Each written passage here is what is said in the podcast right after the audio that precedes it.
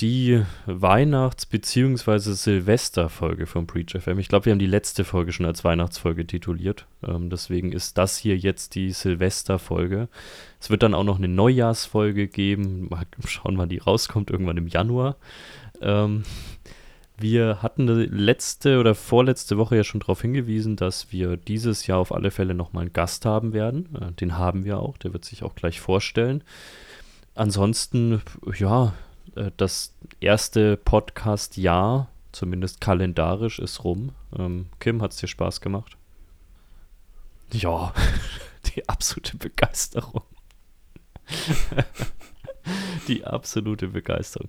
Mir hat es sehr, sehr viel Spaß gemacht. Ähm, ich finde es auch immer noch schön, wie viel ja, äh, Feedback wir bekommen und äh, dass die Hörerzahlen tatsächlich steigen und nicht sinken. Also von dem her, auch da scheinen wir Dinge richtig zu machen. Es bleibt weiterhin so, auch für nächstes Jahr. Wenn ihr mal irgendwelche Themen habt, die ihr euch wünscht, bei denen ihr sagt, die würden mich jetzt wirklich mal komplett interessieren, ähm, da habt ihr noch nie drüber geredet, schlagt sie vor. Ich kann nicht versprechen, dass wir sie dran nehmen, aber ich kann immer nur versprechen, dass wir auf alle Fälle äh, es uns zu Herzen nehmen ja, ansonsten, es war ein aufregendes Jahr. Äh, die letzten Wochen waren extrem aufreibend und anstrengend. Ähm, aber jetzt merken wir, glaube ich, beide, Kim und ich, dass es gerade alles ein bisschen ruhiger wird. Und deswegen macht diese Folge heute, glaube ich, auch umso mehr Spaß. Genug rumgeredet. Ähm, wir haben hier einen Gast.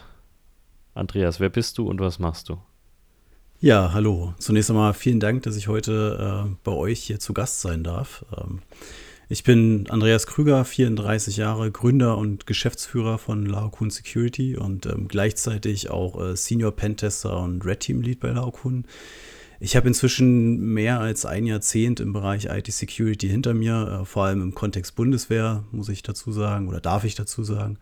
Habe an der Universität der Bundeswehr in München Informatik studiert und äh, durfte dann ähm, ja nach meinem Studium anfangs viel ähm, IT-Sicherheitsaspekte in militärischen IT-Großprojekten betreuen ähm, späteren Verlauf ähm, bin ich dann in den offensiveren Bereich zum Zentrum Cyberoperationen gewechselt, äh, wo mir ja neben vielen spannenden Aufträgen ähm, wie der Ausbildung angehender Operateure oder besser gesagt der Unterstützung äh, bei der Ausbildung angehender Operateure vor allem die Ehre zuteil wurde, das erste ähm, offizielle bundeswehreigene Red Team mit aufzubauen, was äh, ich glaube, wie man sich gut vorstellen kann, äh, eine große Herausforderung war, aber auch eine super spannende Zeit. Parallel zur Bundeswehr habe ich äh, 2016 zusammen mit zwei Kollegen damals ähm, Laokun gegründet. Laokun ist ähm, heute ein auf offensive Maßnahmen, ähm, also im Wesentlichen Pentesting und Red Teaming, ähm, spezialisierter Dienstleister. Dabei sind wir neben den ja, klassischen Betätigungsfeldern wie Applikations- und äh, Netzwerksicherheit auch im Bereich ähm, ja, OT-Security ähm, unterwegs, was äh, tatsächlich auch immer mehr abgerufen wird. Ähm, darüber hinaus konnten wir uns aber in der Vergangenheit auch ähm, hin und wieder im Bereich Incident Response äh, und äh, Blue Team Training unter Beweis stellen. Ähm, genau, das soweit vielleicht zu mir. Ja, das ist äh, schon mal eine Fülle von Themen die wir heute haben werden. Wir hatten ja gesagt, ähm, also natürlich, wir könnten uns jetzt wahrscheinlich vier Tage über all die spannenden Themen unterhalten, die du gerade schon genannt hast. Äh, wir hatten uns davor ja mal zusammengesetzt und ich glaube, das war tatsächlich auch mal ein Wunsch, ist schon ein, zwei Monate her von einem Hörer, ähm, dass wir mal über das ganze Thema Red Teaming reden. Ich hatte das in meinem Format mhm. Blickwinkel neulich gemacht für Trend Micro, also für einen Arbeitgeber. Ähm, wir wollen das aber heute insbesondere in der Praxis nochmal so ein bisschen stressen. Ähm, ich glaube immer noch, dass das ein Thema ist, was unheimlich wichtig ist, was aber in Deutschland in der Breite noch nicht so angekommen ist. Wir reden hier immer noch sehr, sehr viel über Pentests, wenn wir über Security-Checkups reden. Wir reden teilweise, wenn Red Teams gemacht werden, auch über Pentests. Also äh, ich, ich glaube, vielleicht wäre es erstmal wichtig, bevor wir wirklich in das Thema einsteigen, nochmal so eine kleine, so eine kleine Begriffserklärung zu machen. Ähm, wann reden wir deiner Meinung nach über ein Red Teaming und wann reden wir über einen Pentest? Wie unterscheiden sich die Dinge? Braucht man beides oder ähm, ersetzt das eine das andere? Ich, ich glaube, viele Hörer wissen es, aber vielleicht wäre es nochmal wichtig, das auch nochmal aus deiner Warte und aus der Praxis vielleicht nochmal mit Beispielen zu hören. Mhm. Ja, also sehr gerne. Ich würde vielleicht sogar noch einen Schritt vorher gerne. anfangen, äh, so beim, beim, bei der Schwachstellenanalyse oder dem, dem Schwachstellen-Scan. Ähm, ja, was ist, was ist im Prinzip der Kern von einem Schwachstellen-Scan? Also wie der, wie der Name schon vermuten lässt, also die automatisierte Suche nach bekannten Schwachstellen. Also ähm, keine Ahnung, die, wenn wir jetzt an, an die üblichen Verdächtigen denken, dann befindet sich im Hintergrund immer eine CVE-Datenbank, äh, die dann eben abgeglichen wird mit, den, äh, mit, dem, mit dem Netzwerk oder der Applikation, die da eben gescannt wird. Und dann wird auf Basis dieser Information oder dieser Datenbank eben geschaut, ob, ob es äh, ein Problem gibt oder nicht. Ähm, die nächste Eskalation, würde ich mal sagen, ist dann der Penetrationstest. Ähm, der baut natürlich zum Teil auch auf den Ergebnissen äh, eines Schwachstellen-Scans auf. Das ist aber hier tatsächlich nur eine Informationsquelle, so würde ich es mal bezeichnen. Ähm, weil letztlich gibt es bei so einem äh, Pentest, also wenn wir jetzt von einem Netzwerk-Pentest ausgehen, eben noch äh, durchaus mehr ähm, Informationsquellen und natürlich vor allen Dingen auch die Expertise des Testdurchführenden, die hier eben eigentlich maßgeblich äh, an, am Ergebnis beteiligt ist. Ähm, Genau, also das, äh, die Ergebnisse von einem, von einem Penetrationstest gehen da eben dann auch äh, deutlich über die eines Schwachstellen-Scans hinaus. Ich habe da oder mir, mir schwebt da so ein bisschen äh, das, das Beispiel äh, der, der ungeschützte FTP-Server äh, im, im, im, Firmennetz äh, im, im, Kopf. Ne? Also das äh, ungeschützt heißt hierbei, dass zwar Anonymous Login nicht aktiviert ist ähm, ähm, und weswegen auch der Schwachstellen-Scan hier eben jetzt nicht anschlagen würde oder sagen würde, das ist aber ähm, eine Fehlkonfiguration oder eine sicherheitsrelevante Fehlkonfiguration. Ähm, aber wir als Pentester, die sich in dem Netzwerk befinden, die eventuell aus anderen Quellen, weil irgendwo schon ein Share offen war, den wir auslesen konnten, ähm, wir haben eben, ja, ich sag mal, eine andere Informationsgrundlage, auf der wir agieren. Das heißt, wir können uns eben dann entsprechende Passwortlisten äh, zusammenstellen, die wir dann eben gegen diesen ähm, FTP-Server ja, spielen oder werfen und äh, um einfach um dann ähm, auch hier dann gewissermaßen festzustellen, dass das eigentlich äh, es sich dabei auch um Trivialpasswort handelte, was dort äh, dann uns den Zugang verschafft hat, was natürlich äh, ein Sicherheitsproblem ist, ähm, aber eben in dem Fall dann durch den Schwachstellen-Scan halt nicht aufgefallen wäre. Die äh, nächste Eskalation wäre dann jetzt hier auch äh, das, das Red Teaming. Also man muss dazu sagen, dass bei einem Penetrationstest natürlich das Ziel, möglichst viele Schwachstellen innerhalb eines sehr klar definierten Rahmens äh, zu, zu finden. Und ähm, ja, bei einem Red Teaming ist es eher so, dass, dass die Auftragsformulierung ein bisschen ähm, mehr Spielraum bietet. Also ich gehe mal jetzt von einem sehr krassen Beispiel aus, so, so wird es oft auch nicht gemacht, aber ähm, ich sage mal jetzt eine guter, gute Auftragsformulierung für ein Red Teaming wäre zum Beispiel greife Organisation X an und erreiche Zielsystem Y, so ganz jetzt generisch als, als, als Beispiel. Ne? Also wir merken, hier haben wir schon extrem viel Handlungsspielraum. Wir haben jetzt keine, kein Netzwerk genannt, äh, was wir angreifen sollen oder was wir testen sollen, sondern tatsächlich äh, eine Organisation. Und das ist natürlich äh, super spannend, ähm, weil wir uns jetzt diesen Weg gewissermaßen ähm, also den Weg in, dieses, in diese Organisation gewissermaßen selber wählen können oder selber suchen können und müssen natürlich. Denn in der äh, reinen Form ist Red Teaming äh, Blackbox-Test. Also das heißt, wir kriegen keine Informationen, keine oder wenige Informationen vom, vom Auftraggeber. Ähm, das wird jetzt oft so nicht praktiziert, aber da können wir gleich nochmal drüber reden.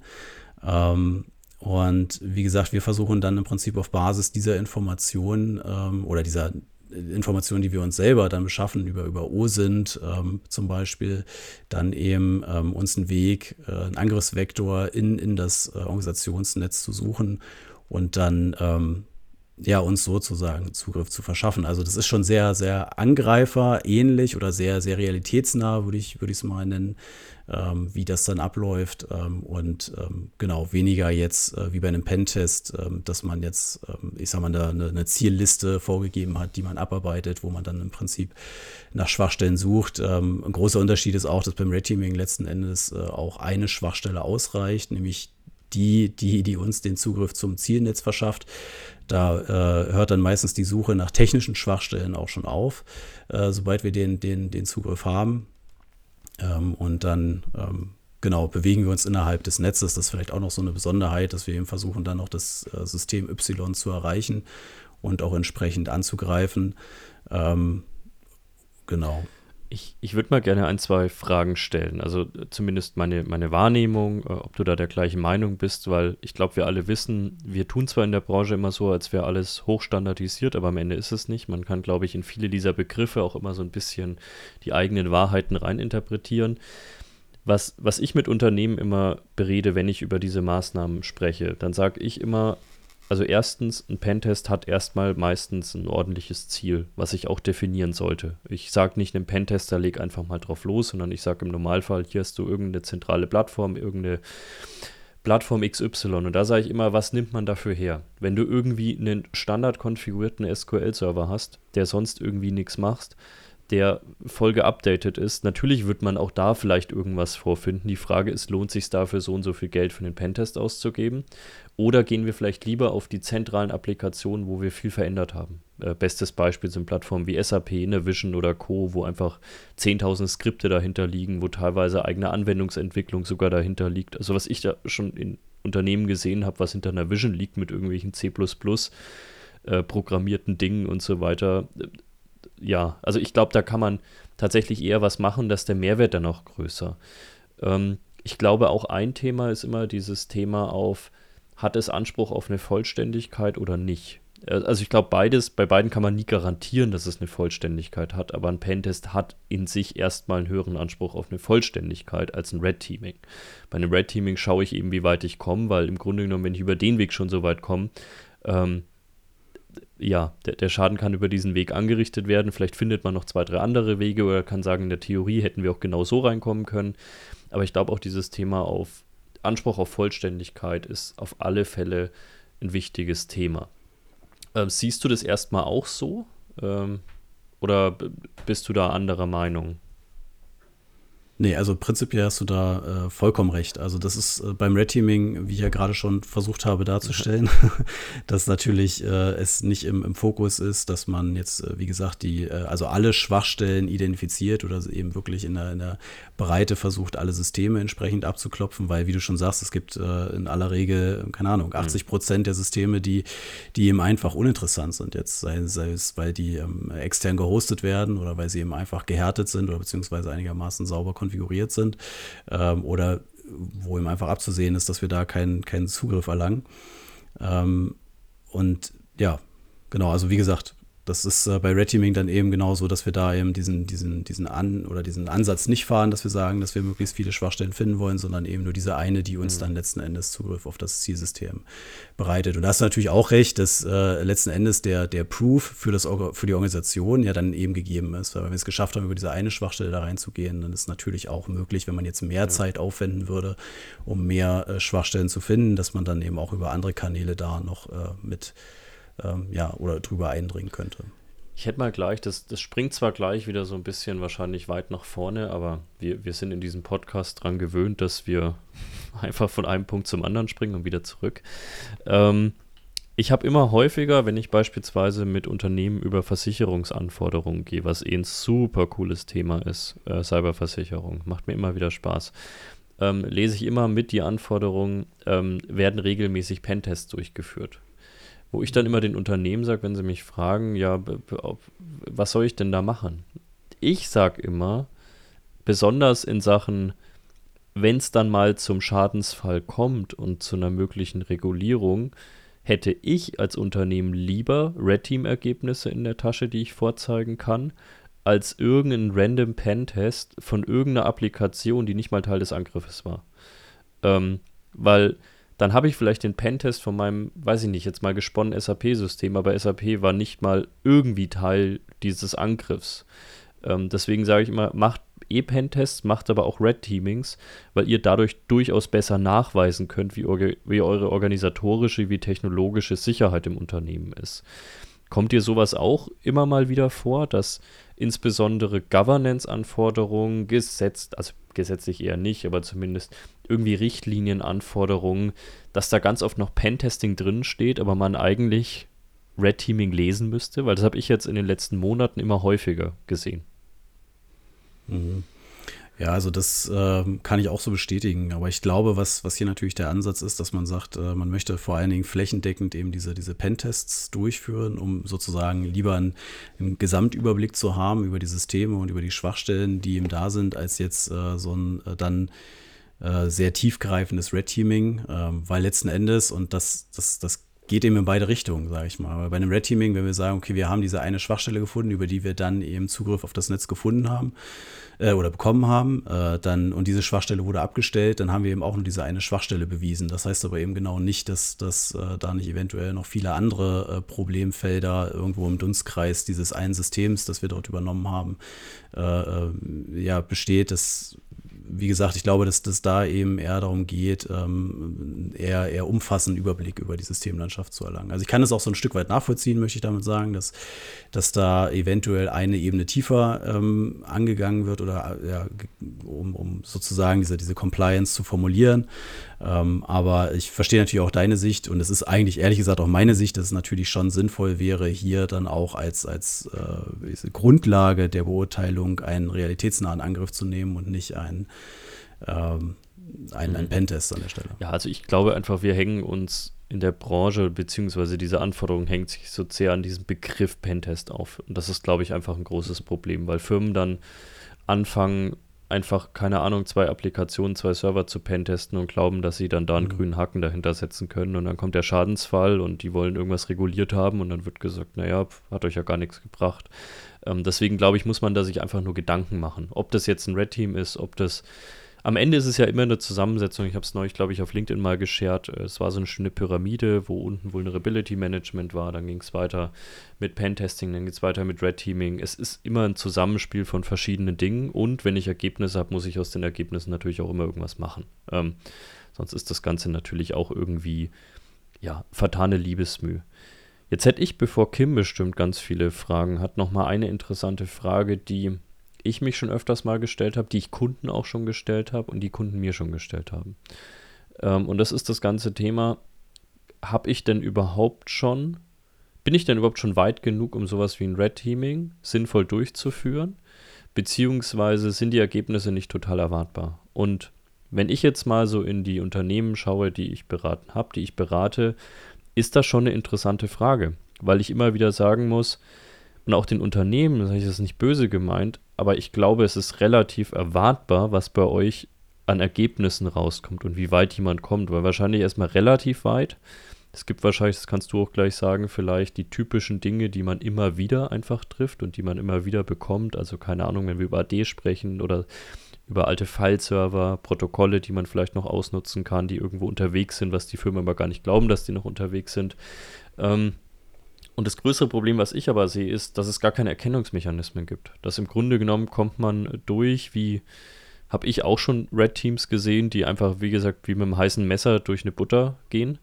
Ähm, aber im Grunde genommen haben die Firmen gar keine Erkennungsmechanismen, die haben gar keine Logdaten, die haben gar keine Telemetriedaten, um überhaupt nachzuweisen, wie und was und dann auch was zu verbessern. Und natürlich kann man dann trotzdem ein Red Teaming machen, um vielleicht auch sich Budgets zu holen, um Druck zu machen, um zu sagen, schaut mal, wie einfach die durchgekommen sind.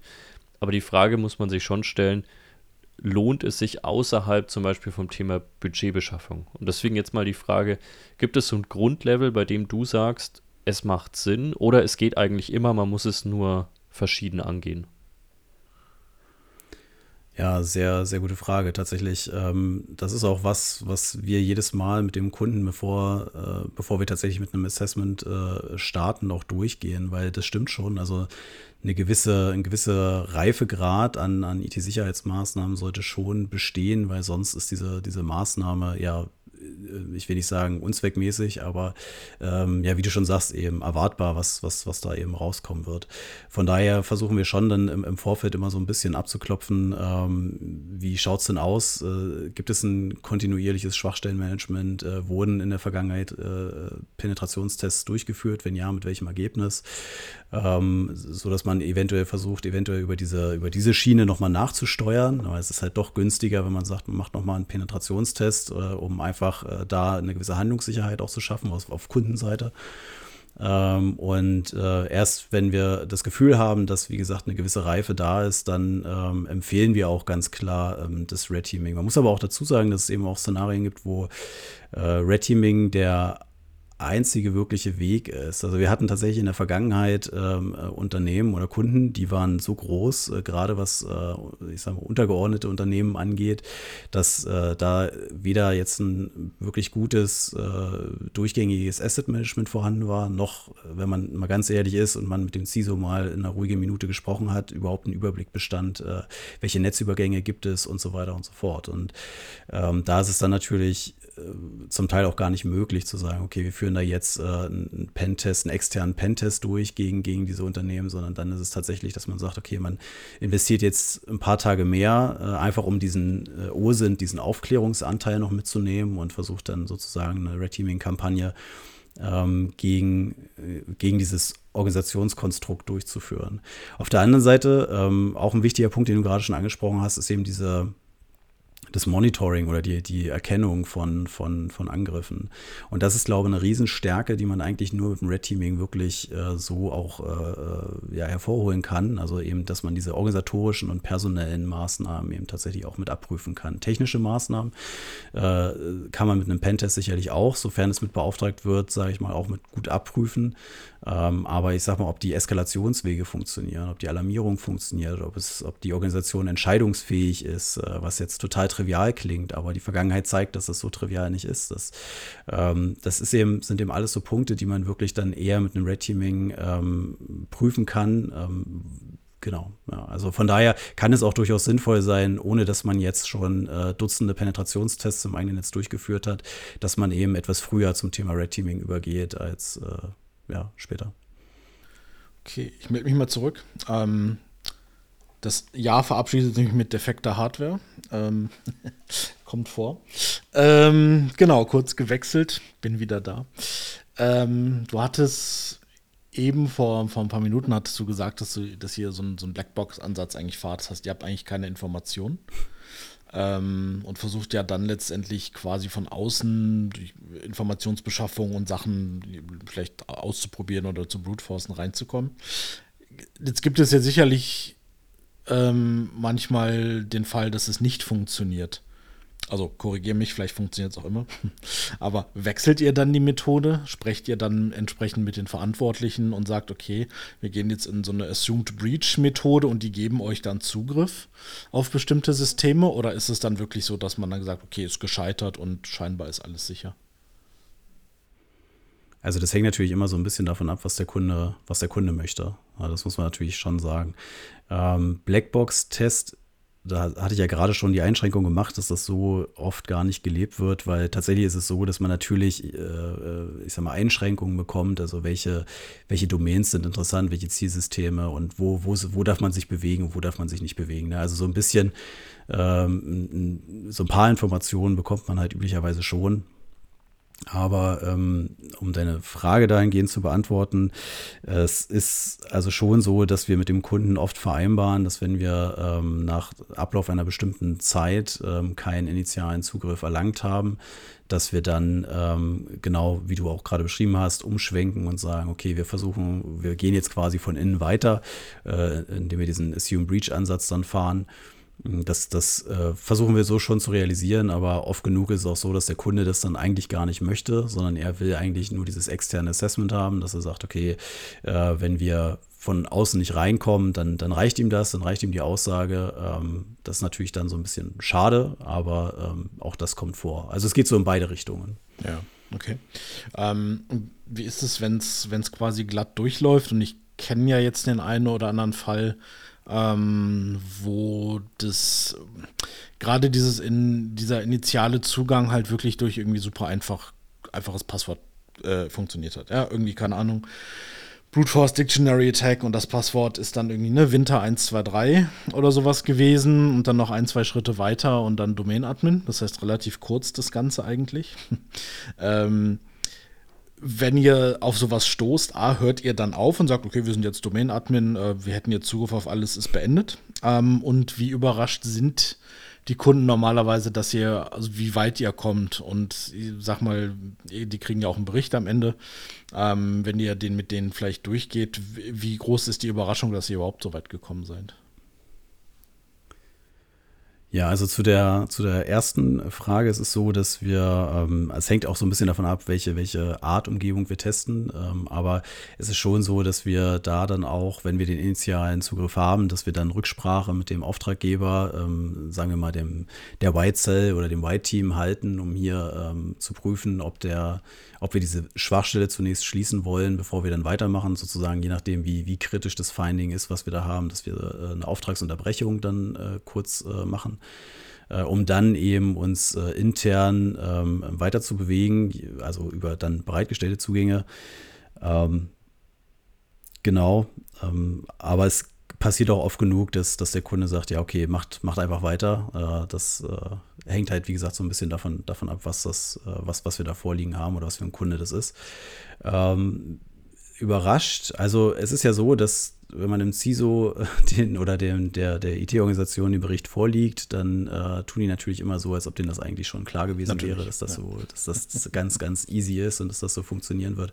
Aber ich habe schon das Gefühl, dass hin und wieder ähm, die, die Organisationen doch sehr überrascht sind, wie, wie schnell mhm. man dort reinkommt und vor allen Dingen, welchen Schaden man hätte anrichten können. Also ich sage mal, wenn man jetzt zu einem CISO geht, also okay, beim CISO vielleicht schon, aber je nachdem, mit wem man vom Management redet und sagt, ja, wir haben jetzt die Domänen-Admin äh, äh, Rechte erlangt, äh, dann ist das vielleicht noch nicht so überzeugend, aber wenn man eben da klar darlegen kann, dass man jetzt im Prinzip alle Shares hätte mhm. irgendwie ähm, verschlüsseln können oder eben den, den Betrieb für mehrere Wochen, wenn nicht Monate äh, hätte lahmlegen können, ähm, das ist dann schon was, was natürlich für, ein, für, eine gewisse Aufmerksamkeit sorgt. Macht ihr das dann theoretisch? Also sagt ihr denen, okay, wir haben jetzt das und das und jetzt hätten wir theoretisch das und das machen können?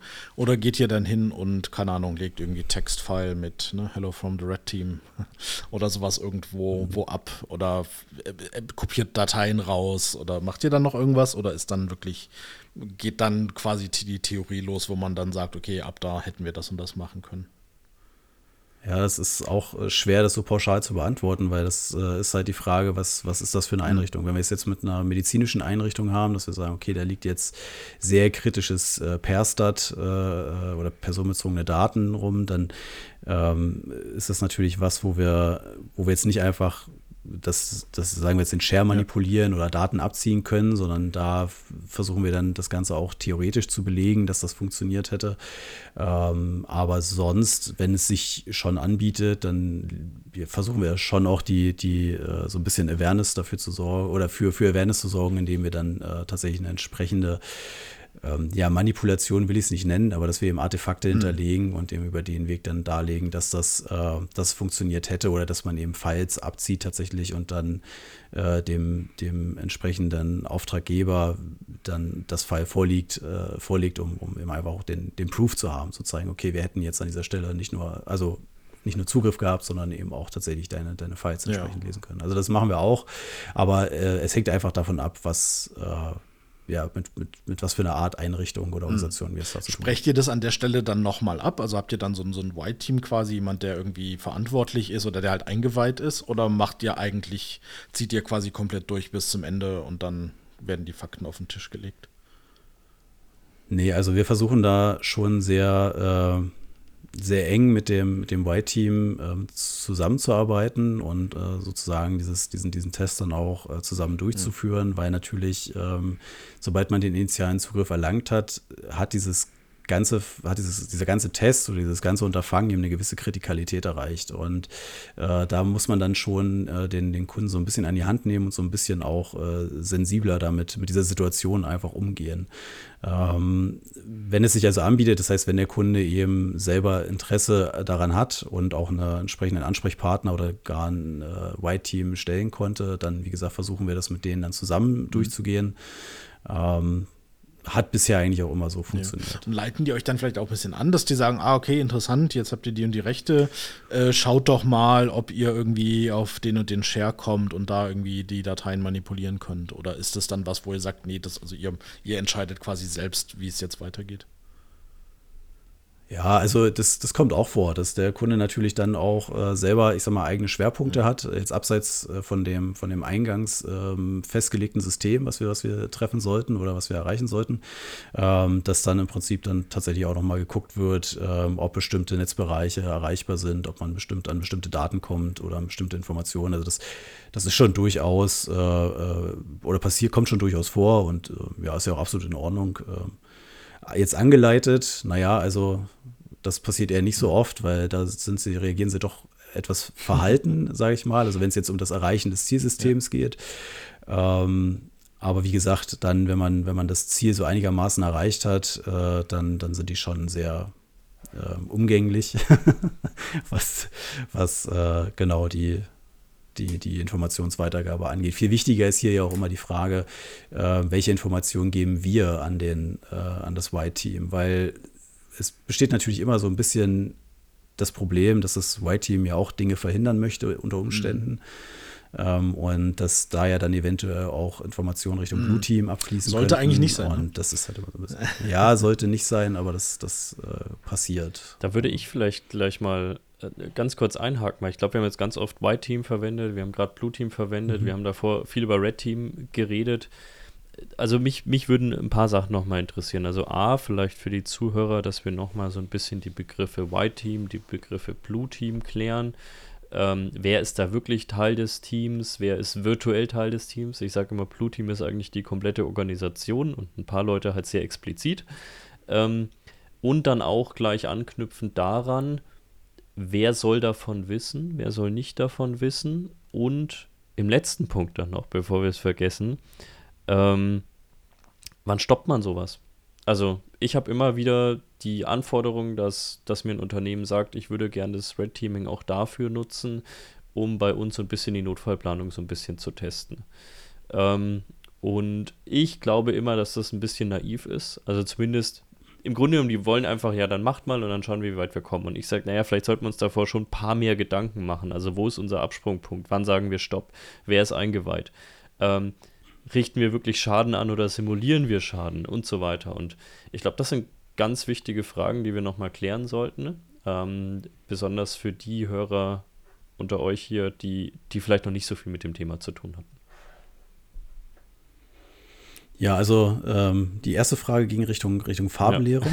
Ähm, also Genau, das, ich, ich, ich denke, so eine, so eine ähm, ganz klare Definition vom, vom Blue-Team ähm, ja, gibt es da jetzt nicht, aber äh, ich denke, man kann ganz gut ähm, argumentieren, dass das Blue-Team eben all jene äh, Elemente, Organisationselemente sind, die äh, letztlich mit dem Betrieb oder der Verteidigung äh, betraut sind. Also die irgendwie ähm, verhindern sollen, ähm, dass, dass es zu einem Angriff kommt oder die zumindest dann involviert sind, wenn es zu einem, zu einem Angriff kommt denke, das kann man so ganz gut zusammenfassen. Red Team, okay, das ist, äh, denke ich, auch noch ganz, äh, ganz nachvollziehbar. Das ist eben die Angreiferseite. Ähm, beim White Team oder der White Cell, da geht's, äh, das sind sozusagen die Schiedsrichter. Also das ist eigentlich eine, ähm, ja, eine unvoreingenommene, äh, unvoreingenommener Bereich oder ein unvoreingenommenes Team, das eben vor allen Dingen auch ähm, jetzt nicht irgendwie äh, versuchen sollte, in irgendeine Richtung zu lenken, sondern das ähm, vor allen Dingen eben dazu da ist, um ähm, ja, zu koordinieren, sollte es jetzt zum Beispiel zu einer Eskalation kommen intern, die ähm, vor allen Dingen aber auch dazu da sind, um, um uns als, als Red Team ähm, hin und wieder so ein paar Fragen zu beantworten. Also wie weit können wir gehen? Ähm, ist das jetzt richtig so? Ähm, ist, haben wir das richtig interpretiert, was wir da gesehen haben und so weiter und so fort? Also die bilden so ein bisschen die Schnittstelle äh, zum Blue Team. Und wie gesagt, die sind aber vor allen Dingen auch dazu da, sollte es zu einer Eskalation kommen, äh, diese Eskalationskette eben dann rechtzeitig zu, zu unterbrechen. Auf der anderen Seite ähm, ist es oft das White-Team, dem wir auch dann den Report übergeben und mit dem wir dann im Prinzip auch das weitere Vorgehen abstimmen, ähm, weil die dann, wie gesagt, als, als Vermittler zwischen Red Team und Blue Team dann auch die Koordination der Mängelbeseitigung innerhalb des eigenen Blue Teams so ein bisschen übernehmen. Genau. Dann hatten wir, was war die dritte Frage? Ähm, ja, ich glaube, du hattest das schon so ein bisschen äh, mit beantwortet, äh, okay. wann hören wir auf ähm, und so weiter. Mhm. Ähm, ich glaube, die, die, der große Punkt ist noch dieses Thema, wie weit kann ich ein Red Teaming nutzen, um eine Notfallplanung zu simulieren äh, vielleicht sogar zu mhm. stressen. Also wie weit kann ich mhm. außerhalb von, ich finde Schwachstellen, ich finde Wege zu Schwachstellen, ich finde Wege zu Daten, das auch nutzen, ähm, um wirklich den Ernstfall zu simulieren? Oder ist es deiner Meinung nach, weil da gehen die Meinungen, was ich so erlebt habe, auch unter Red Teamern extrem auseinander. Es gibt äh, mhm. welche, die sagen, nee, das eignet sich dafür nicht, das ist auch nicht Sinn und Zweck, wir machen da lieber irgendwelche Tabletop-Übungen oder sonstiges. Und es gibt welche, die sagen, doch, können wir nutzen, wir müssen nur ein paar Sachen davor klären. Wie siehst du das? Also man sollte das jetzt vielleicht nicht äh, so ohne weiteres einfach so jetzt äh, dann, dann äh, durchführen, aber prinzipiell halte ich es schon für eine äh, gar nicht so schlechte Sache, dass wenn man eh das Red Team sozusagen schon im Haus hat, äh, dass man eben versucht, hierüber dann auch die, die technischen Maßnahmen so ein Stück weit äh, abzuprüfen. Wie ich schon gesagt habe, ein großer Vorteil vom Red Teaming ist eben, dass man auch diese organisatorischen Maßnahmen eben mit abdecken kann, ähm, dass, dass man eben diese Eskalationswege und, und, und all das, was damit so einhergeht, eben auch mit abprüfen kann. Und ähm, was wir eben da hin und wieder machen, ist, dass, dass wir auf, auf äh, ja, nach Absprache mit dem, mit dem White-Team eben dann sukzessive lauter werden und sozusagen äh, versuchen, ähm, das, das Blue-Team zu triggern äh, oder eben sozusagen eine Reaktion herbeizuführen. Ähm, und dann, ähm, ja, dann wird es hin und wieder tatsächlich auch intern gespielt. Also dass dann sozusagen, wenn wir äh, für diesen äh, Indicator of Compromise gesorgt haben, dass dann eben der, die Organisation intern auch diese Eskalation eben durchspielt. Äh, natürlich, wie gesagt, dann alles so ein bisschen koordiniert vom White-Team, damit äh, äh, keine Ahnung, damit das jetzt nicht übermäßig eskaliert, also keine Ermittlungsbehörden eingestellt, äh, äh, ja, ähm, alarmiert werden oder so.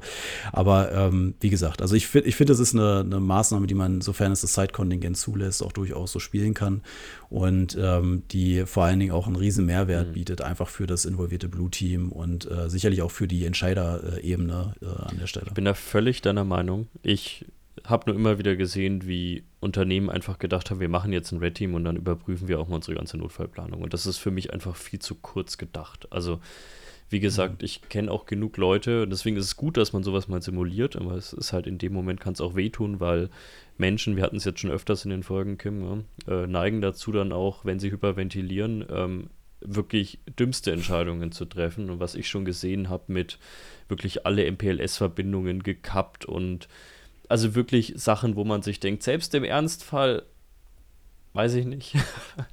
ähm, also wie gesagt, da, da, waren viele Sachen dabei, deswegen ist es, glaube ich, so wichtig. Und ich glaube, da kommen wir eben auch schon zum Problem, weil wir reden jetzt von, wir reden von dem Blue Team, wir reden von dem Red Team, wir reden von dem White Team, wir reden vielleicht gleich auch noch von dem Purple Team. Ähm, wir kennen ganz viele mittelständische Unternehmen und da reden wir jetzt nicht von Unternehmen mit 100 Leuten, sondern teilweise auch Unternehmen mit 500, 600 Mitarbeitern. Ähm, naja, wenn ich jetzt ein White-Team hätte, ein Blue-Team hätte und vielleicht noch ein, weiß ich nicht, irgendwas anderes, dann ist das schon die komplette IT-Abteilung. Wie geht ihr denn mit diesem Thema fehlende Ressourcen beim Kunden um? Weil ich glaube, wir alle wissen, ähm, allein einen CISO auch mit, mit Wissen anzutreffen, mit Praxiserfahrung, ist gar nicht so alltäglich in Deutschland. Ähm, auf einen SOC zu treffen, das wirklich einen sauberen Blue-Team darstellen kann, mit sauberen Erkennungsmechanismen, auch fast unmöglich in vielen Unternehmen in der Branche oder in der Größe. Ähm, wie geht ihr mit dem Thema eigentlich um? Hm. Ja, also Personal ist, äh, ist natürlich immer eine, ein großes Problem, das, das stimmt schon. Ähm, was wir halt versuchen, ist, ähm, gerade wenn wir feststellen, dass eben sich da eine gewisse Überforderung äh, einfach einstellt beim Kunden, dass wir versuchen, die dann eben auch tatsächlich so ein bisschen an die Hand zu nehmen und vor allen Dingen auch wirklich über Kommunikation dann äh, bestimmte, ähm, bestimmtes Handeln ähm, ja zu erzeugen. Also, dass wir uns äh, den CISO oder wer auch immer jetzt für, für die, also theoretisch das White, äh, das, das White Team dann stellen würde, dass wir eben mit dem, das, wie gesagt, äh, dass wir den sozusagen mit an die Seite nehmen nehmen und mit ihm ähm, so ein bisschen durchgehen, was machen wir eigentlich gerade, wo stehen wir gerade und äh, was hätte das, das Blue-Team äh, oder was hatten, hätten die Administratoren sehen sollen ähm, und was könnten wir jetzt machen. Also ich glaube, da gibt es aber jetzt auch keine, keine pauschale gute Lösung für. Das muss man eben dann tatsächlich sehen, wie ist die, die Zielorganisation aufgebaut und wie kann man jetzt äh, am besten darauf reagieren. Mhm. Ja, also glaube ich auch, wie gesagt, ich sehe nur ganz oft das Problem, wir, wir reden immer mir nichts, dir nichts von Blue Teams und White Teams und sonst was und die Realität ist, mhm. dass ich teilweise nicht mal dedizierte Security-Ressourcen eben bei den Unternehmen antreffe. Und dann wird es oft auch extrem schwierig, glaube ich, die, die Ergebnisse wirklich so zu verpacken, damit sie auch eine Relevanz darstellen für das Unternehmen. Also ich erlebe das ja mit Technologien, die wir, ja, stimmes Wort für Kim, vertreiben. Ähm, dass, dass wir teilweise wirklich Bildersprache anwenden müssen. Also dass wir über Flugzeuge reden, über Sicherheitskameras und sonstiges. Flugschreiber. Ja. Flugschreiber, also wirklich mit, mit bildlichster Sprache reden. Ich habe neulich, Kim, ich habe bei eBay einen Flugschreiber gekauft. Ach, tatsächlich, okay. Sehr cool, gut. oder? Kann ja. man kaufen, so Blackboxen. Ich will gar ähm, nicht wissen, was er, was er gekostet hat. Ja, ich auch nicht. ähm, ist für berufliche Zwecke. Natürlich, natürlich. Wird jetzt immer mit in ICE geschleppt. Äh, da bin ich eh schon immer der Freak, der sein, äh, sein LTE-Router auspackt und an Strom anschließt. Ähm, von dem ich wollte mal einen IMSI-Catcher expensen, das wurde abgelehnt. Also. Oh, ja, ich, ich, bin jetzt mal. Also, er war gar nicht so teuer. ähm, aber ich, ich merke, dass, dass der Workload jetzt gerade runtergeht, weil ich äh, dazu tendiere, wieder dumme Sachen zu machen, äh, wie sowas. Und ich habe neulich geschaut, wie viel Bahn ich letztes oder dieses Jahr gefahren bin. Ähm, und habe das mal hochgerechnet und es war kein erfreuliches Ergebnis. Ähm, aber kommen wir zurück zum, zum eigentlichen Thema. Also wie gesagt, wie, wie geht ihr damit um? Also wie schafft ihr es, teilweise hochtechnische Dinge, die es ja dann doch sind, so darzustellen, dass es auch Unternehmen, besonders auf einer Ebene, weil vielleicht wird es der Techie noch verstehen, vielleicht wird es der IT-Leiter gerade noch so verstehen, aber wahrscheinlich hängt der dann irgendwann auch ab Seite 4 oder so bei den Ergebnissen, wird er irgendwo abgehängt. Aber spätestens die Person, bei dem man das Budget vielleicht auch haben will für sinnvolle IT-Investitionen, irgendein Geschäftsführer, irgendein Vorstand oder so, der wird es ja gar nicht mehr kapieren im Normalfall. Wie schafft ihr diesen Spagat? Dinge, die sehr technisch teilweise sind und auch sehr komplex sind, so darzustellen, dass sie eine Relevanz erlangen. Mhm. Ja, also über Flugschreiber und Flugzeuge habe ich noch nicht nachgedacht, aber das werden wir auf jeden Fall in unser Portfolio mit aufnehmen. Ähm, das ist das, was ich gerade eben schon zu Kim gesagt habe, dass wir halt versuchen, dann von dem, von dem, von der technischen Ursache mehr Richtung Impact äh, mhm. zu argumentieren. Dass wir sagen, okay, wir, wir haben jetzt äh, den Domain-Admin-Account sozusagen übernommen. Äh, das bedeutet für dich aber, dass wir letzten Endes jetzt ähm, deine, deine Shares äh, verschlüsseln können, also deine Daten verschlüsseln könnten und äh, deinen Geschäftsbetrieb für die nächsten Monate ähm, ja, lahmlegen könnten. Das, es ist ich sag mal, selten der Fall, dass äh, auf der Ebene, ich glaube, über die wir jetzt reden, ähm, dann tatsächlich auch ähm, eine Detaildarstellung der, der Findings erfolgen muss. Aber ich denke, wenn man, wenn man der Entscheiderebene ähm, die Informationen, nämlich wie gesagt, äh, eine Darstellung des Impacts bereitstellen kann, die die, die Entscheiderebene für, für ihr Business sozusagen dann auch ähm, ja, umwälzen kann, beziehungsweise auf das Business anwenden kann. Ich glaube, dann, dann ist schon viel geschafft. Ähm, wie gesagt, mich würde natürlich brennend interessieren, wie man äh, so, ein, so ein Incident jetzt mit einem Flugzeug und einem Flugschreiber äh, verargumentiert. Oh, da können wir dich mal beraten, das äh, können wir ganz gut. Ja, ja genial. Ich freue mich drauf. Aber wie gesagt, also wir versuchen da eben sehr viel, äh, gerade im Executive-Anteil des Reports, dann eben tatsächlich über, über Impact äh, und ähm, ja, vielleicht auch so ein bisschen Aufwandsabschätzung, was muss gemacht werden, damit, damit das beseitigt wird wird, ähm, ähm, eben über dieser, diese Schiene zu argumentieren und äh, natürlich dann aber im technischen Anteil des Reports dann auch detailliert darzulegen, was ist eigentlich das Problem und was müssen die Techniker ähm, oder die Administratoren machen, um, um dieses Problem zu beseitigen. An der Stelle würde ich tatsächlich gerne einhaken, weil ich da explizit sogar eine Frage zu äh, habe. Ähm, am Ende steht ja ein Ergebnis, dass man gesagt hat, okay, das, so und so sind wir reingekommen, da und da sind die Schwachstellen ähm, und das und das sind jetzt die Empfehlungen. Die Empfehlung kann ja sein, irgendwie Lücken zu schließen, ähm, vielleicht andere Security-Software, vielleicht eine Detection Response auszurollen und so weiter. Ähm, wie oft habt ihr das denn oder kommt es vor, dass dann der, die Kunden sagen, okay, das machen wir und in einem Jahr oder in sechs Monaten buchen wir euch nochmal? Um nochmal so ein Red Teaming durchzuführen, um halt zu schauen, ob das halt auch alles so funktioniert hat. Ist sehr durchwachsen. Also, äh, ich, also die Erfahrung zeigt, dass es eben viele Organisationen gibt, die mit dem Ergebnis einfach überfordert ja. sind. Also die kriegen dann die Mengeliste und äh, kriegen natürlich dann auch, wie gesagt, so eine Beschreibung, äh, was sie machen müssen, um da so zumindest äh, die Low-Hanging Fruits schnellstmöglich irgendwie zu beseitigen. Aber im Ergebnis ist es oft so, dass, dass äh, auch Systemhäuser oft mit der Beseitigung dieser, dieser Schwachstellen dann eben ein wenig überfordert sind und äh, ich sag mal, ein Jahr jetzt vielleicht nicht äh, das Zeitfenster ist, das hier jetzt gewählt werden sollte oder was von den Systemhäusern gewählt wird oder den, den IT-Organisationen, ist ja jetzt egal, was, was genau jetzt dahinter steckt, ähm, um, um sozusagen so einen Retest durchzuführen. Äh, aber es kommt durchaus vor, also dass das eben tatsächlich dann auch durchaus in Kauf genommen wird, dass eben bestimmte Teile des Reports oder des, des ehemaligen Tests eben nicht äh, realisiert werden konnten, äh, dass aber eben aus Compliance-Gründen oft äh, dann eben einfach ein entsprechender äh, Retest durchgeführt wird, um ähm, ich sage mal, ein aktualisiertes Lagebild zu haben. Das ist dann vielleicht eher so der Hintergrund, weniger eine, eine Prüfung, ob wir, ob, ob, das, ob die Administratoren jetzt schon alle unsere, unsere Schwachstellen haben schließen können. Also das, wie gesagt, ein Jahr ähm, hätten wir auch nicht gedacht, als wir angefangen haben, dass das ein Jahr jetzt äh, schon eine sehr, sehr ja. enge, ein sehr enges Zeitfenster ist, aber tatsächlich muss man sagen, dass das äh, oft äh, unmöglich scheint. Ja, also. das hören wir tatsächlich öfter, genau. Man trifft auf die guten Windows Server 2008 oder, oder drei vielleicht noch und das heißt dann ja, so in den nächsten zwei, drei, vier Jahren planen wir das auszutauschen. Die sind ja auch noch gut.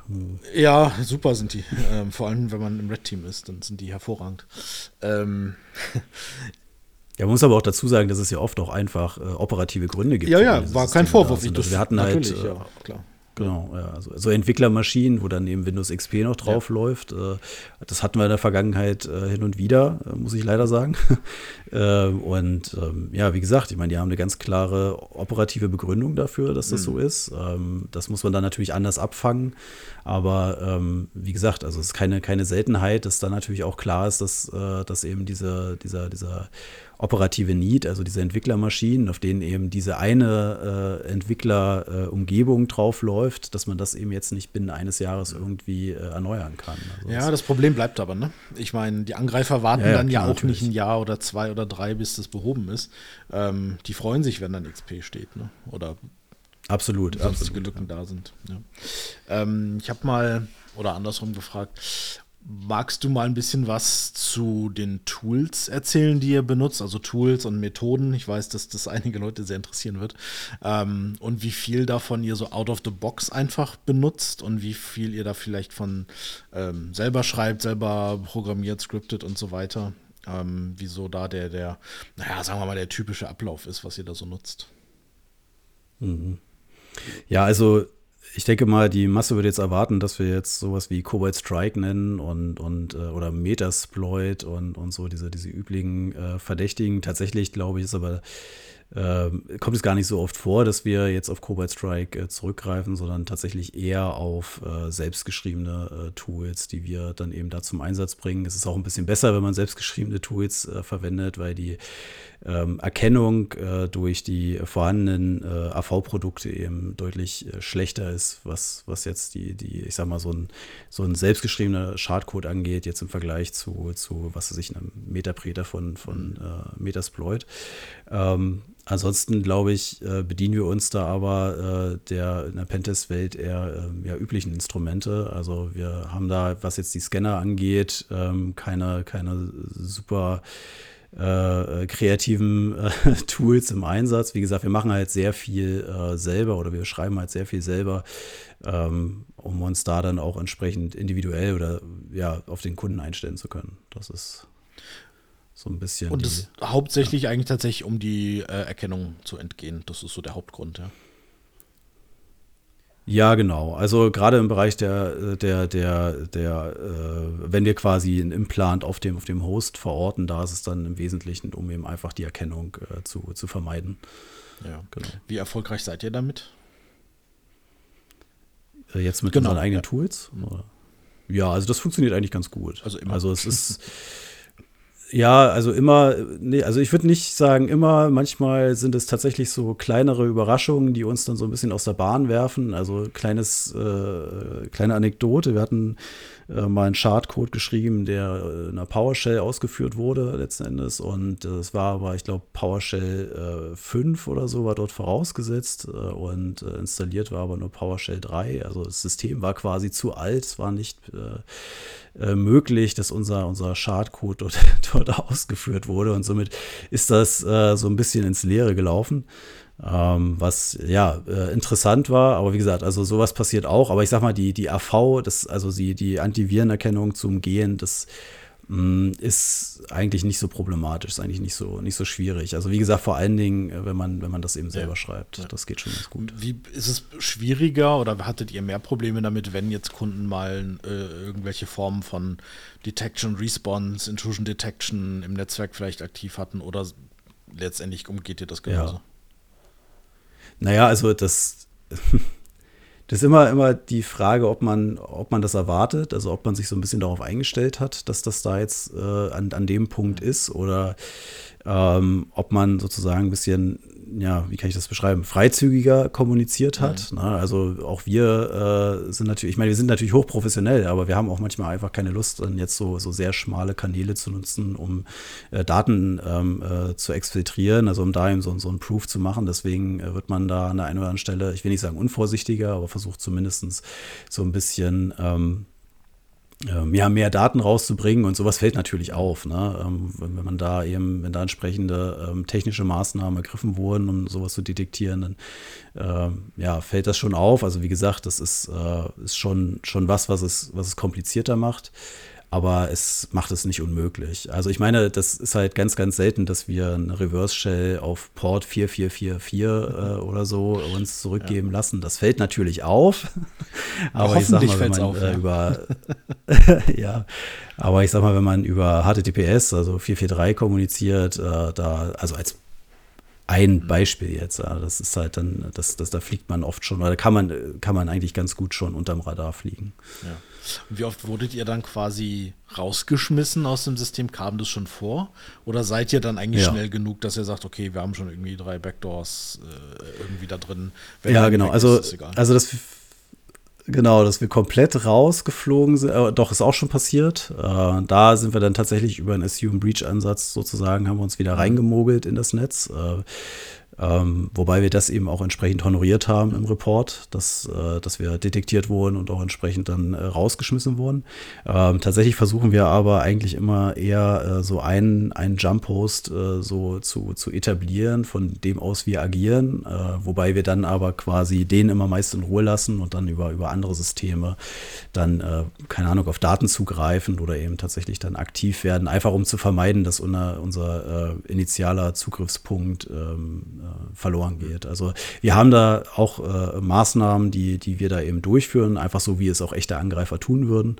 Ähm, aber das schließt natürlich nicht grundsätzlich aus, dass wir detektiert werden und dass wir auch, äh, dass auch gegen uns Maßnahmen ergriffen werden. Ja. Also das ist ja auch das Spannende daran. Also, sonst wäre es natürlich langweilig, wenn man so komplett durchmarschiert. Ne? Ich meine, man muss ja noch ein bisschen ja, genau. äh, die ja. Gefahr irgendwie lauern. Ähm, wie ist denn das, wenn ihr sagt, okay, ihr seid jetzt irgendwie, habt initialen Zugriff, ihr habt vielleicht euren Jump-Host da implementiert, habt vielleicht ein paar Backdoors drin, ähm, dann ist ja immer mhm. interessant, okay, ne, wo ist der Domain-Controller und dergleichen. Ähm, mhm. Was sind denn so die üblichen ja, Tools, Protokolle, wie auch immer, die ihr dann nutzt, um euch da äh, lateral durchs Netzwerk zu bewegen? Also, also, ja, also es hängt jetzt davon ab, was für Systeme wir haben, ehrlich gesagt. Also wir, wir scheuen eher nicht äh, auf, auf ganz offizielle oder, oder viel verbreitete Protokolle mhm. wie RDP zurückzugreifen ja. oder ja. VNC, sofern es äh, im Netz verfügbar ist. Äh, und, und natürlich auch SSH, wenn es um, um, um Linux-Systeme ja. geht. Also das ist äh, ansonsten eben, je nachdem, ja, wie das, wie das Netz äh, beschaffen ist. Ne? Also wenn es eben ähm, viele SMB, offene SMB-Shares oder SMB-Ports gibt, dann versuchen wir eben darüber uns äh, irgendwie fortzubewegen oder darüber eben sozusagen äh, weitere Systeme zu kompromittieren. Ähm, Ja. Ja, genau. Also man, ich habe den Ansatz jetzt äh, überlegt, ich kenne das ja aus den Incidents. Das heißt, wenn wir Incident Response mhm. machen, sehen wir natürlich oder versuchen über die Forensik rauszukriegen, was passiert ist. Und da ist es, ähm, gerade Lateral Movement ist halt super oft RDP. Ähm, ganz oft mhm, auch genau, ne, ja. Anydesk ähm, oder sonstige ja, Remote-Tools, äh, ähm, die halt überhaupt gar nicht überwacht werden im Netzwerk. Ähm, wenn man den Kunden dann fragt, ja, mhm. Anydesk, nö, nutzen wir nicht und TeamViewer nutzt oder was auch immer, nutzen wir alles nicht. Ähm, siehst du aber halt in den ganzen Logs, dass quasi die Angreifer sich da einmal durchs komplette Netzwerk mitbewegt haben. Ähm, auch RDP-Logins, sobald irgendwie ein User Account übernommen wurde, ist es eigentlich, man ist oder die Unternehmen sind dann ganz oft blind. Die sehen halt gar nicht das, was passiert. Sobald ich ein Login habe, kann ich mich per RDP eigentlich recht frei bewegen. So sehen wir das zumindest aus unserer Sicht, wenn wir Forensik machen.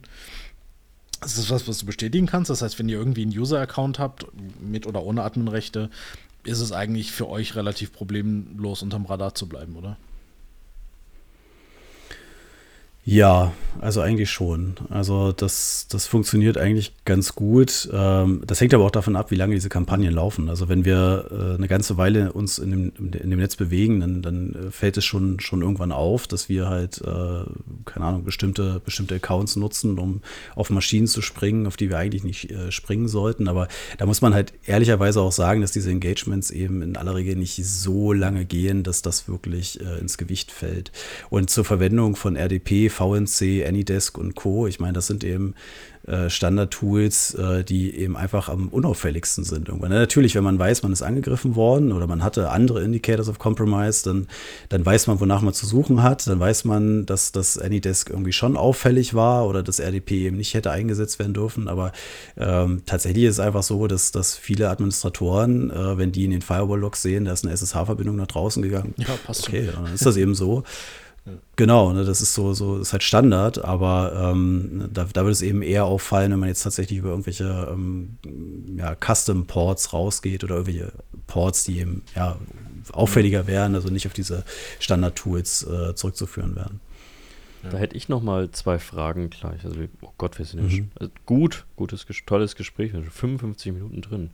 Kim und ich äh, sagen ja immer, wir überziehen nicht, gell? Ähm, Nein zwei Fragen. Die erste wäre, ähm, deiner Erfahrung nach, gibt es Fälle, ich würde jetzt mal sagen, insbesondere bei den Kunden, die vielleicht nachdem der initiale Zugriff von außen nicht funktioniert hat, gesagt hat, wir machen jetzt erst einen Breach, wir geben euch auch einen Zugriff, bitte schaut weiter, bei denen ihr gar nichts findet? Ähm, oder findet man eigentlich immer was?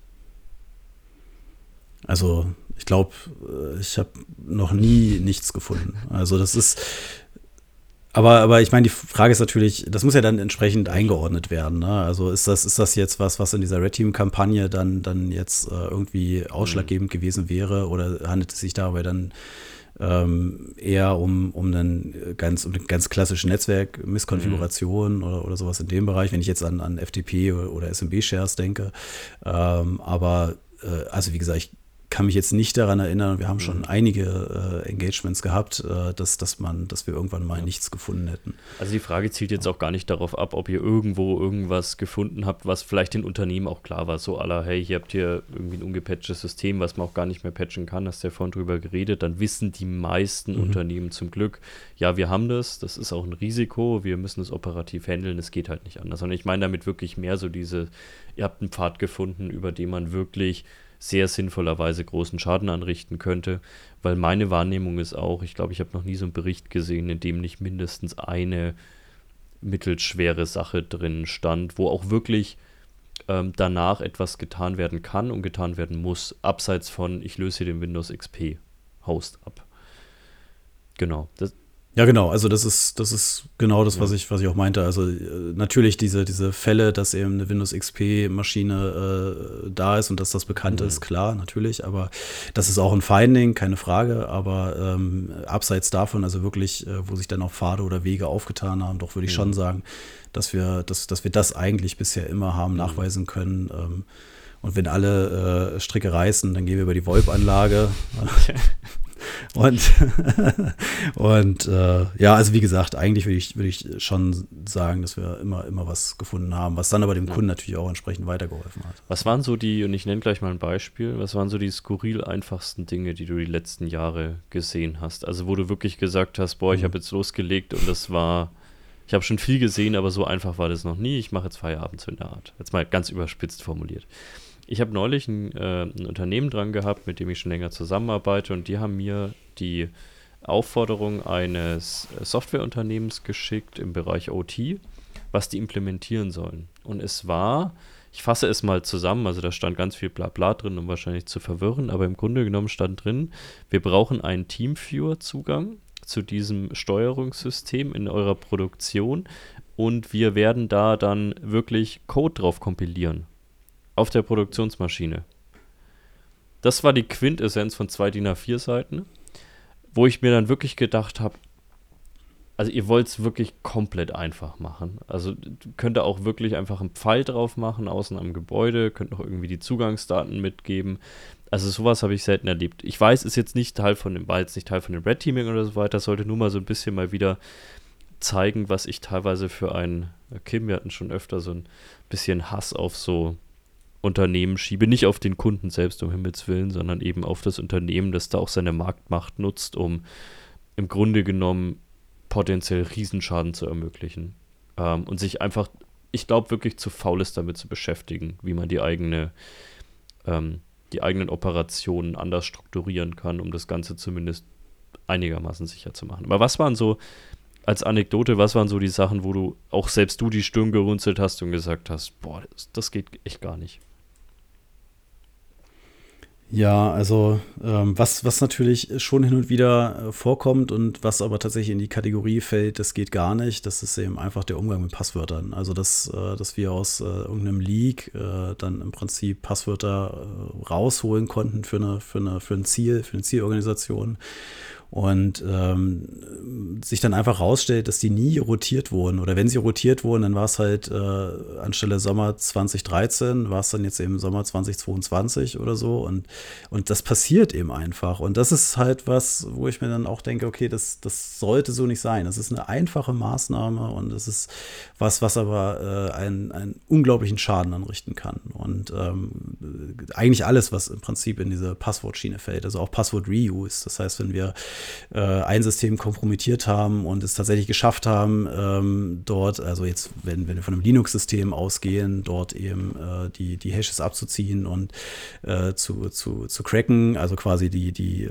Passwörter wieder zurückzugewinnen, ähm, dass wir dann eben tatsächlich auch mit den zurückgewonnenen Passwörtern uns im Prinzip innerhalb der gesamten äh, Serverfarmen dort rumbewegen können. Das, das sollte halt so auch nicht, auch nicht sein. Also wie gesagt, Passwörter finde ich ist ein ein Riesenproblem, sehen wir auch immer wieder. Ähm, und eigentlich geht es auch in die Passwortrichtung, aber das ist dann alles, was so im Bereich Default-Konfiguration äh, so geht. Äh, ich sagte gerade schon äh, VoIP-Anlagen, also ähm, weiß nicht, wenn ihr ich weiß ja nicht, wie eure Erfahrungen sind äh, im Bereich äh, tatsächlich Testdurchführung, aber äh, VoIP-Anlagen äh, war immer in, der, in, den vergangenen Assessments immer so ein bisschen äh, ja sehr unterhaltsam, weil die sind eben oft mit Default-Konfigurationen versehen. Und was den Leuten oder den Betreibern, glaube ich, nicht ganz so richtig bewusst ist, dass das eben Linux-Systeme sind, die da laufen und dass man sich da super drauf persistieren kann, dass man von da aus auch weiterspringen kann.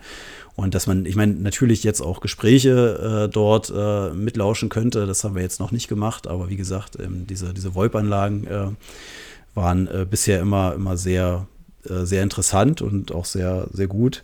OT ist auch ein gutes Stichwort. Ähm, was wir da äh, kürzlich erlebt haben, ist tatsächlich, dass wir ein OT-Device getestet haben und äh, festgestellt haben, okay, dieses OT-Device. Man sollte ja davon ausgehen, dass dann da so ein Minimal-Linux drauf läuft. Ähm, aber das war tatsächlich äh, ein komplettes Linux. Da lief, äh, da war auch GDB drauf installiert. Also ich konnte sogar die Applikation oder meinen eigenen Chartcode im Endeffekt dann debuggen auf der, auf der Maschine. Also äh, und natürlich auch auf der Maschine kompilieren. Also das war schon sehr, sehr komfortabel. Ne? Das äh, sowas, also solche ähm, das geht ja eher so in deine Richtung, was du gerade gesagt hast, mit von wegen, dass eben die, die Firmen, die dort äh, Geräte und Software platzieren, eben da einfach sich falsch verhalten und das ist, äh, ja, äh, passiert auch äh, hin und wieder.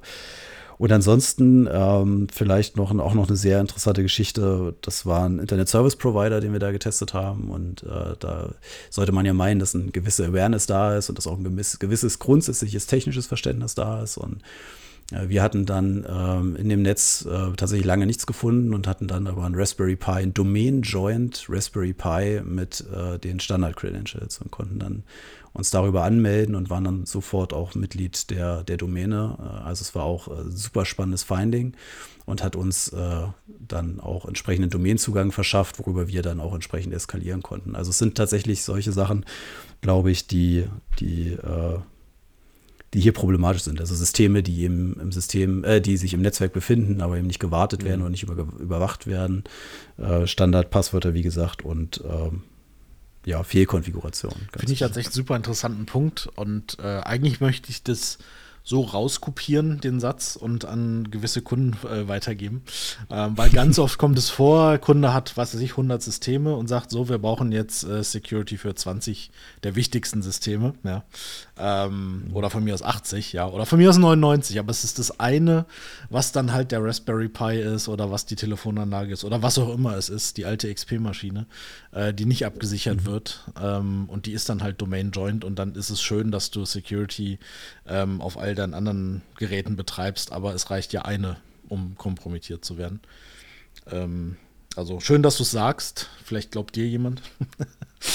ähm, wie oft kommen euch denn so Cloud-Systeme unter? Ist das heutzutage so eine Sache, dass ihr sagt, okay, wir haben irgendwie ein paar, paar Windows-Kisten, ein paar Linux-Kisten, aber dann gibt es halt da doch nochmal irgendwie den Azure-Account oder den AWS-Account oder irgendwas, mhm. ähm, den ihr kompromittieren müsstet oder wollt oder kommt es vor oder ist es selten? Ja, so hybride Infrastruktur. Mhm. Ja, damit haben wir jetzt zunehmend zu tun, tatsächlich. Also, dass, äh, dass zumindest Teile der Infrastruktur dann irgendwie in die Cloud gewandert sind, äh, ist ähm, von, ja, ich würde sagen, vom, vom Testing her, aber äh, ich will nicht sagen sehr ähnlich, weil natürlich gibt es da, äh, oder kann man das, kann man das jetzt nicht unbedingt äh, über einen Kamm ziehen, aber es ist schon so, dass, dass sich das ja irgendwie so ein bisschen nahtlos integriert in so eine Infrastruktur. Also man kommt da auch eigentlich immer ganz gut ran und die Schwachstellen sind auch super interessant. Also das, äh, wir hatten ein, eine, eine ja, egal. Ich will nicht unbedingt drüber reden, was das war, aber äh, die hatten äh, gespiegelte, ein gespiegeltes AD. Ähm, und ähm, wie sie herausgestellt haben, haben die, ähm, also hat uns die Kompromittierung des lokalen ADs eines deaktivierten Kontos, das war eben in der, in der Cloud nicht deaktiviert und somit konnten wir sozusagen über Bande spielen und konnten uns bei Diensten anmelden über das, über das Cloud-AD, äh, was äh, eigentlich hätte so lokal nicht mehr funktionieren sollen. Also wie gesagt, da gibt es eben, glaube ich, auch noch viel, viel Handlungsbedarf auf Seiten der der äh, Betreiber beziehungsweise eben der, der Kunden, die, die das äh, bei sich einsetzen, ähm, was uns, wie gesagt, äh, Möglichkeiten durchaus äh, ja bereitet, aber ja. Ja, also das kommt mir sehr häufig auf vor, diese hybride AD-Geschichte, aktuell zumindest mhm. in den letzten, weiß ich nicht, ein, zwei Jahren vielleicht. Mhm dass zwar Azure AD schon eingesetzt wird, aber es trotzdem noch das Lokale gibt, aus diversesten mhm. Gründen. Ähm, und so wirklich kennt sich da auch keiner mit aus. Was synkt das überhaupt? Was bedeutet das, wenn ich mhm. auf der einen Seite Rechte habe? Ähm, also da habe ich schon das Gefühl, dass man da sagt, okay, wir, wir klicken uns jetzt halt so, so einen Cloud-Service. Ähm, machen dann, was der sagt, ja, also ne, gibt es ja dann, ich melde mich an und dann sagt der jetzt irgendwie Credentials eingeben, okay, ähm, ich muss mich ja nicht wirklich damit beschäftigen, was es tut. Und dann hat man halt irgendwie Schwachstellen, von denen man nichts weiß. Ja, und das ist, finde ich, bei den ganzen Cloud-Providern so. Ähm, wer da nicht gut ausgebildet ist oder wer sich nicht gut damit auskennt, hat halt sehr schnell viele Fehler gemacht. Äh, hier Klassiker, ne? S3 Bucket, äh, offen für die Welt. Das ist mittlerweile ja nicht mehr Default zum Glück. Ähm, aber es man macht halt schnell viele Fehler. Und wenn man das dann halt mit, ähm, mit den lokalen Systemen noch verbindet, ja, ungünstig. Ähm, genau, eine letzte Frage habe ich noch. Und zwar, wenn ich jetzt den Podcast gehört habe und denke mir, boah, ist das interessant, super cool. Ähm, wie werde ich denn Red Teamer? Gibt es da eine Ausbildung? Welche Zertifikate äh, muss ich haben? Was muss ich lernen? Ähm, wie wie, wie gehe ich da vor? Oder vielleicht kannst du ja ein bisschen erzählen, wie du quasi dazu gekommen bist. Das ist äh, eine, eine, ganz ausgezeichnete Frage. Wie, wie wird man Red Teamer? Also ich glaube, ähm, eine gute Voraussetzung ist erstmal Pentester zu werden. Ne? Also äh, sprich, äh, sich, sich einfach mit ähm, offensiver Sicherheit auseinanderzusetzen. Und da gibt es natürlich inzwischen zahlreiche Zertifizierungen oder Zertifikate, die man da eben zu Rate ziehen kann. Wenn ich da an Offensive Security denke oder für die Organisationen, die äh, zu viel Geld haben, da wäre dann wahrscheinlich das SANS-Institut, äh, was ganz ausgezeichnete Ausbildung Leistung äh, bereitstellt, aber eben auch zu einem ganz ausgezeichneten Preis ähm, eben zu nennen. Ähm, ansonsten ähm, denke ich, dass so Plattformen wie TryHackMe oder mhm. Hack the Box eben hier äh, einen großen und auch einen wertvollen Beitrag dazu leisten, dass sich die Leute äh, in, in, ihrer eigenen Geschwindigkeit und in ihrem eigenen, wie soll ich sagen, Skill-Level sozusagen dann entsprechend weiterentwickeln können. Mm, genau, und ich glaube, dann ist der nächste Schritt, äh, wenn man äh, sich im Bereich Pentesting, also im Bereich offensiver Sicherheit, äh, sehr, sehr wohl fühlt oder sich dort gefunden hat, dass man sich eventuell dann einfach mal bei einem Pentesthaus wie unserem äh, mhm. meldet und äh, da dann entweder ja, das über, über Praktika das Ganze macht oder ähm, eben tatsächlich ähm, sozusagen dann Learning by Doing bei uns so ein bisschen in die Thematik eingeführt ja. wird. Wie viele Programmiersprachen muss ich können? Okay. Alle. Nein, aber äh, also ich Nein, ich, ich glaube, das, das kann man so pauschal nicht sagen, aber ich denke mal, es ist schon hilfreich, wenn man Python ja. kann. Ja, das ist schon, ich glaube, das ist so die, die gängige Skriptsprache. Ähm, und ähm, ansonsten ist eh schwer zu sagen, womit man es im, im Ziel zu tun hat. Aber ich glaube, wenn man um das Ganze jetzt vielleicht so ein bisschen akademisch zu betrachten, also wenn man sich einmal äh, hinreichend tief mit einer Programmiersprache beschäftigt hat, dann ist das Einarbeiten äh, dann äh, situationsbedingt auch relativ mhm. zügig möglich. Also ich persönlich würde jetzt quasi das nicht als, äh, als, als Kriterium für, für eine Pentest- oder Red Team-Karriere sehen, dass man eben jetzt nicht fließend PowerShell Bash ja. oder äh, Python, Java und was weiß also ich. Also schon als Grundlage, glaube ich, ist es sinnvoll, würde ich fast sagen. Also vielleicht zum Hintergrund, ich habe mich mal am OSCP versucht und bin dann kläglich gescheitert, mhm. muss ich zugeben. Ähm, das ist halt sehr viel, naja, Self-Study. Das hat jetzt nicht viel mit einem SANS-Kurs oder sowas zu tun, wo einem Dinge beigebracht werden, sondern das ist ja hauptsächlich, mhm. ja, das sind so die Themengebiete, jetzt guck mal selbst. Ähm, und da ist viel Automatisierung bei. Ne? Zwar gibt es viele fertige Tools, deshalb hatte ich das eben gefragt, wie viele fertige Tools ihr benutzt. Ähm, aber ganz oft hast du halt die Sache, du musst jetzt irgendeine Sache irgendwie tausendmal wiederholen und da ist natürlich so eine Sache wie Python äh, super für, weil ne, ich gebe ja nicht tausendmal den Kram ein, sondern ich sage Python, macht das tausendmal. Ähm, deshalb ich denke, ich habe immer das Gefühl, dass auch für Pentesting und auch für Red Teaming dann, dass es eine gewisse Grundvoraussetzung ist, zumindest eine Programmiersprache so halbwegs drauf zu haben. Ähm, kann das sicherlich ableiten. Also ich musste in meinen vorherigen Jobs zumindest immer ein bisschen Code lesen können, zum Glück nie schreiben können. Mhm. Ähm, es ähnelt sich ja dann immer irgendwie, ne? Es ist ja dann alles relativ gleich, äh, außer PowerShell, das ist ja komplett anders, finde ich. da tue ich mich dann schwer, da muss ich halt immer nachgucken, aber mein gut, heutzutage gibt es halt äh, ganz viele Informationen dazu. Ähm, also würdest du sagen, dass es ausreicht, das Interesse irgendwie daran zu haben und sich selbst damit zu beschäftigen?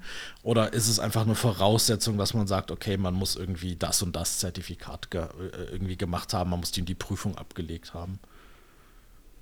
Also für uns ist das überhaupt keine, keine äh, Voraussetzung, wenn es jetzt, also wenn ich jetzt so ein bisschen an unseren Personalgewinnungsweg äh, denke, also für uns ist eher wichtig, dass, dass wir merken einfach, dass der richtige, das richtige Mindset mhm. da ist, ne? dass, dass eben das entsprechende Interesse da ist, dass äh, vor allen Dingen auch der, der unbedingte Wille, sich fort- und weiterzuentwickeln, äh, vorhanden ist. Das ist eigentlich viel wichtiger, als wenn jemand kommt und sagt, okay, ich kann, kann fließend Python sprechen. Also das ist, ähm, wie gesagt, finde ich, ist nicht so, nicht so ausschlaggebend. Das ist natürlich was, das kommt einfach mit der Zeit. Äh, Ob es jetzt Python ist oder irgendwas anderes, erstmal egal. Aber das, das ist halt was, das kann man sich ganz gut aneignen. Aber ich glaube, es gibt so, äh, so ein paar ähm, Charakterzüge, die man einfach mitbringen sollte. Und äh, das ist, wie gesagt, der, der, ja, neben dem unbedingten Willen, sich immer weiterentwickeln zu wollen, vielleicht auch so ein bisschen Leidensfähigkeit, ja, dass man äh, imstande ist, sich auch mal mit einem Problem über eine mhm. Woche hinweg zu beschäftigen und äh, da nicht so schnell die Aufmerksamkeit verliert. Äh, sowas, glaube ich, sind alles viel wichtigere äh, Eigenschaften als jetzt eine Programmiersprache. Also ich glaube auch, dass das war vielleicht, das ist auch meine Erfahrung so in den letzten Jahren. dass das eine ist das Handwerkliche. Natürlich, wenn man jetzt äh, gar nicht programmieren kann und wirklich sich völlig dagegen sträubt, wird es irgendwann schwierig. Ähm, aber ich glaube, es gibt Dinge, die kann man erlernen und ich glaube, ein Punkt, der ganz oft vergessen wird, ein guter Red-Teamer, ein guter Pentester, wenn ich es erlebt habe, das waren nochmal Leute, die sehr kreativ waren, die auch wirklich sich mit Menschen genau. beschäftigt genau. haben. Ähm, ein gutes Beispiel ist äh, das ganze Thema Informationsbeschaffung. Also wie kann ich denn überhaupt mir Zugänge ansehen. Also das eine ist, da würde sagen, ah, schaue ich auf LinkedIn und so weiter. Ich habe mal ein Beispiel aus der Vergangenheit, das ist schon bestimmt fünf, sechs Jahre her. Ähm, da hat auch ein, ich weiß nicht, ob man es damals schon Red Teaming so genannt hat, aber da hat auch jemand, der versucht hat, in ein Unternehmen zu kommen auf Auftragsbasis, hat geschaut, wie komme ich denn überhaupt erstmal an relevante User-Informationen. Und worauf der gekommen ist, relativ schnell ist, dass der WLAN-Hotspot nach außen verfügbar war, was er kann man nicht komplett eingrenzen. Der war halt, das stand am Fenster und hat natürlich auch noch ein Signal bekommen. Und das Unternehmen hatte sich zu dem Zeitpunkt gar nicht mal so ja, üblich auch Gedanken gemacht hat, den Captive Portal dahinter und hatte so eine Sponsorregelung, ähm, wo man dann einen Sponsor angeben konnte. Der musste dann einen auch erst bestätigen. Also an sich gar nicht mal so schlecht. Das Problem war nur, man konnte per Dropdown-Menü tatsächlich den User auswählen, beziehungsweise halt den, den Mitarbeiter auswählen. Und man konnte sich halt wirklich einfach aus dem Website-Quellcode einfach mal mit einem Klick im Grunde genommen alle mhm. E-Mails plus dahinterliegend auch noch alle Usernamen inklusive der Local Domain exportieren und dann konnte man halt drauf loslegen. Man konnte schauen, wurde irgendwo schon mal was gebreached. Ähm, ist vielleicht irgendjemand von den Leuten schon mal in dem privaten Breach aufgetaucht und ich versuche das Passwort, was in dem privaten Breach aufgetaucht ist, auch über diesen Firmenaccount einfach mal zu verwenden. Und im Grunde genommen war allein diese Userliste aller Mitarbeiter schon so viel wert. Und deswegen sage ich auch, da kann ich noch so gut programmieren. Ich muss erstmal auf die Idee kommen, ähm, über diesen WLAN-Zugang vielleicht nachzudenken, um mir schon mal Daten zu beschaffen. Und ich glaube, dieses Thema Kreativität ist auch mal ein ganz wichtiges. Ähm, wir werden auch ähm, äh, eure Firma nochmal verlinken in dem Beitrag, wenn das Ganze rauskommt. Also wenn ihr irgendwie Interesse habt oder euch da seht, dann gerne wahrscheinlich direkt bei euch melden. Ähm, das ist wahrscheinlich das Einfachste. Ich glaube, Fachkräfte sind derzeit immer gern gesehen, äh, um es mal so auszudrücken. Mhm. Ähm, und ja, wie gesagt, ich, die, die Leute, die das gut konnten, die ich kennengelernt habe, die hatten natürlich handwerklich was drauf. Also es geht nicht nur durch, ich bin hier der to tolle Social Engineer und Kevin Mitnick geschaut und was weiß ich, sondern es braucht schon auch handwerkliches äh, Können, aber ich glaube, es ist ein Zusammenspiel beider Sachen. Ich hoffe, dass das ein gutes Schlusswort war. Widerspreche mir gerne, Andreas. Nee, ähm, das gut. freut mich. Okay. Dann bedanke ich mich schon mal äh, sehr bei dir. Es war nicht nur ein nettes Gespräch. Ich habe tatsächlich auch nochmal Sachen für mich aufgefasst, die mir so nicht bekannt waren. Ähm, fand sehr interessant, dass du nochmal aus der Praxis berichtet hast. Wie gesagt, wir machen das ja, Kim und ich machen es nicht selbst, aber wir bekommen natürlich auch bei uns Red Teaming Engagements mit, lesen immer wir wieder Berichte. Machen. Ja, wir lassen machen, genau. Ich habe in den letzten Jahren viel Red Teamings äh, zumindest entweder mit begleitet oder habe die Ergebnisse verarbeiten müssen. Ich glaube, dass es eine Sache ist, über die wir noch sehr viel mehr reden sollten. Ähm, wie gesagt, wir sollten immer so ein bisschen die Unterscheidung zu Pentests finden. Wir sollten am Ende alles irgendwie machen, aber nicht ungeordnet. Und wir sollten insbesondere nicht nur die Dinge machen, sondern auch mit den Ergebnissen sinnvolle Dinge anfangen. Ähm, weil das kommt mir oft noch zu kurz. Wir haben ganz schlimme Ergebnisse und machen dann ganz wenig draus oder beschmeißen diese Findings mit irgendwelchen Produkten mit drei oder vier Buchstaben und hoffen, dass es dann weg ist. Ähm, was auch nicht immer klappt. Oh Wunder. Von dem her ja, vielen lieben Dank, dass es geklappt hat. Wie gesagt, wir sind hier zwischen den Feiertagen. Es ist heute der 28. Dezember. Ich denke, morgen oder übermorgen wird die Folge rauskommen. Ähm, ja, es hat mich sehr gefreut. Kim, hast du noch letzte Worte? Nein, für dieses Jahr? Mich, nein, für dieses Jahr bin ich quasi durch äh, okay. äh, auf vielen Ebenen. Ja, vielen Dank, Andreas. War super interessant. Und ja, ich wünsche dir und auch den Zuhörerinnen schon mal einen guten Start ins neue Jahr. Das wünsche ich auch. Ja, auch von meiner Seite vielleicht noch äh, vielen Dank äh, nochmal, dass ich, dass ich hier sein durfte. Hat mir sehr viel Spaß gemacht. Äh, auch, äh, war auch, waren auch sehr viele interessante Fragen dabei, durchaus. Ähm, ja, vielen Dank. Ich freue mich schon aufs nächste Mal. Gerne. Sehr, sehr gerne. Ich glaube, wir haben noch genug äh, Stoff übrig. Wie gesagt, ich glaube, wir haben das Thema heute angeschnitten.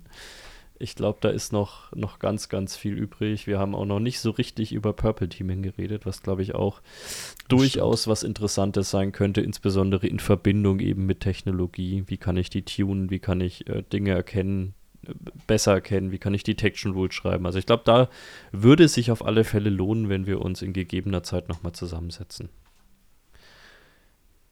Damit, ich wünsche allen einen guten Rutsch ins neue Jahr. Äh, ich fahre morgen früh äh, mitsamt Familie in den Urlaub ähm, und werde dann abends aus dem Häuschen in den Niederlanden hoffentlich mit WLAN, aber gut, wir sind nicht in Deutschland, deswegen ich werde vermutlich Netz haben, ähm, den Podcast hochladen.